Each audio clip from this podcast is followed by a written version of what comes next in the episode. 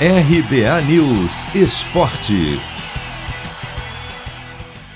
Atlético Mineiro vence o confronto direto com o Fortaleza e abre vantagem na liderança do Brasileirão.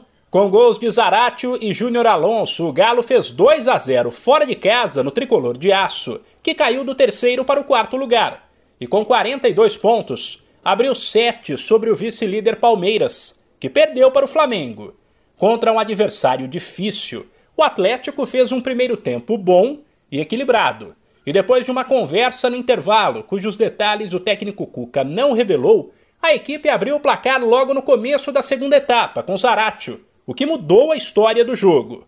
Após a partida, o treinador avaliou que a qualidade do adversário valorizou a vitória do Atlético. Aproveitamos a oportunidade no começo do segundo tempo, onde saímos na frente, e aí tomamos conta eh, do jogo, né, ocupando bem os espaços, tendo a velocidade é, na hora certa para o contra-ataque, tendo imposição também na saída de jogo, trabalhando a bola, criamos chances, né?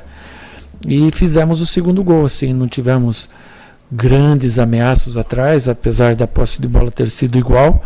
Acho que foi uma vitória justa e muito difícil porque o adversário é uma boa equipe, muito bem orientada e não havia perdido em casa ainda. Apesar de o Palmeiras ter ficado um pouco mais para trás, o Flamengo segue na caça ao Atlético.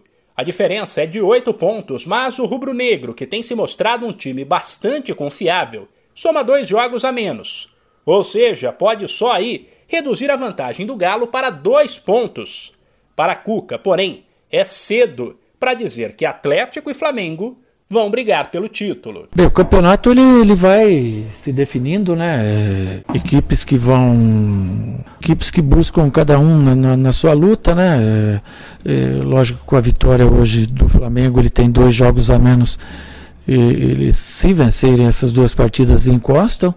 E em contrapartida, a gente vem numa sequência muito boa aí de 10 vitórias e 2 empates, o que é muito difícil nesse campeonato, mas eu não, não, não, deixo, não diria que é só o Flamengo adversário, o Palmeiras adversário, o Corinthians está crescendo, qualquer equipe dessas, o próprio Fortaleza, pode muito bem dar uma disparada e encostar aí na ponta de cima. O Atlético volta a campo pelo Brasileirão sábado em casa contra o Esporte, que luta para não cair. Antes, porém, tem jogo com o Fluminense, quarta-feira também em Minas, mas aí pela Copa do Brasil. De São Paulo, Humberto Ferretti.